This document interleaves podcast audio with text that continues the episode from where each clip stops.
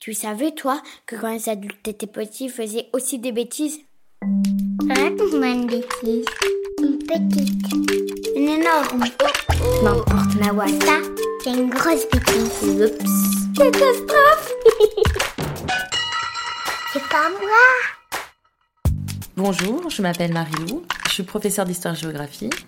Et donc quand j'étais petite, j'ai fait une grosse bêtise. Et cette bêtise, je l'ai faite avec mes cousins, quatre de mes cousins, et on devait avoir 9 ou 10 ans. On était dans une maison de famille dans le sud-ouest de la France. On passait là nos vacances de Noël avec euh, mes grands-parents, mes parents, mes oncles et mes tantes. La veille de Noël, le 24 décembre, euh, c'était un moment euh, où dans ma famille, euh, tout le monde se prépare euh, pour le grand soir et où les enfants sont un peu livrés à eux-mêmes, s'ennuient un peu et sont aussi dans le même temps très excités à l'idée de ce qui se prépare, mais ne participent pas vraiment à la préparation. C'est quand que ça commence? Je m'ennuie, moi.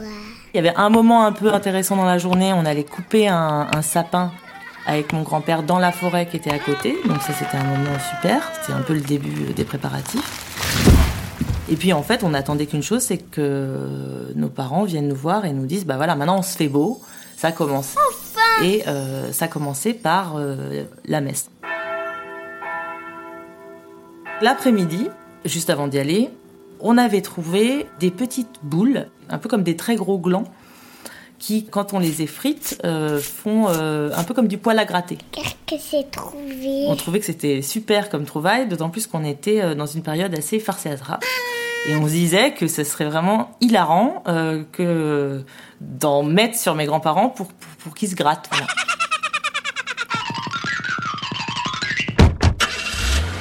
Voilà dans la voiture pour partir. Et on s'apprêtait donc à aller à la messe de minuit. Ma grand-mère a pris euh, le volant. Et puis au moment de... Il y a une petite montée, une côte, et en haut de cette côte, il y a la, la route. Et je crois que c'est au moment de la montée qu'on a eu euh, donc cette bonne idée, qui est en fait une très grosse bêtise, de lui jeter du poil à gratter sur elle. Et en fait, ma grand-mère euh, s'est sentie attaquée par derrière par quatre euh, enfants.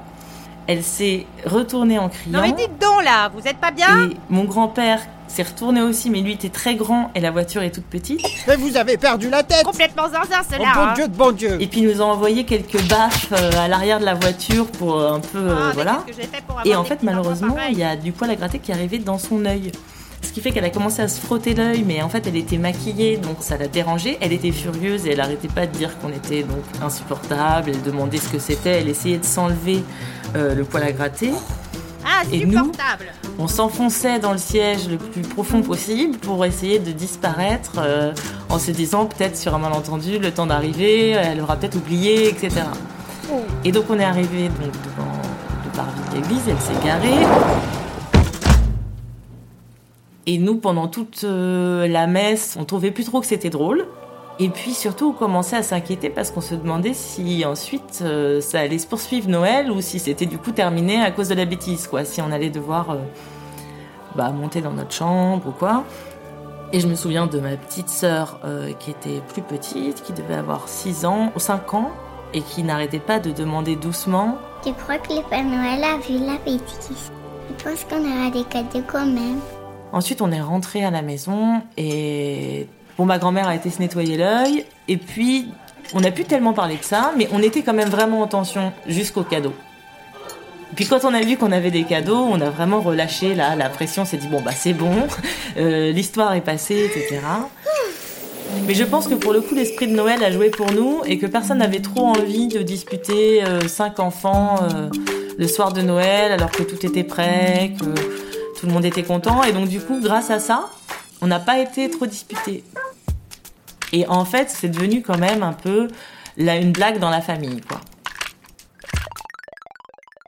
Allez, raconte-moi encore une bêtise.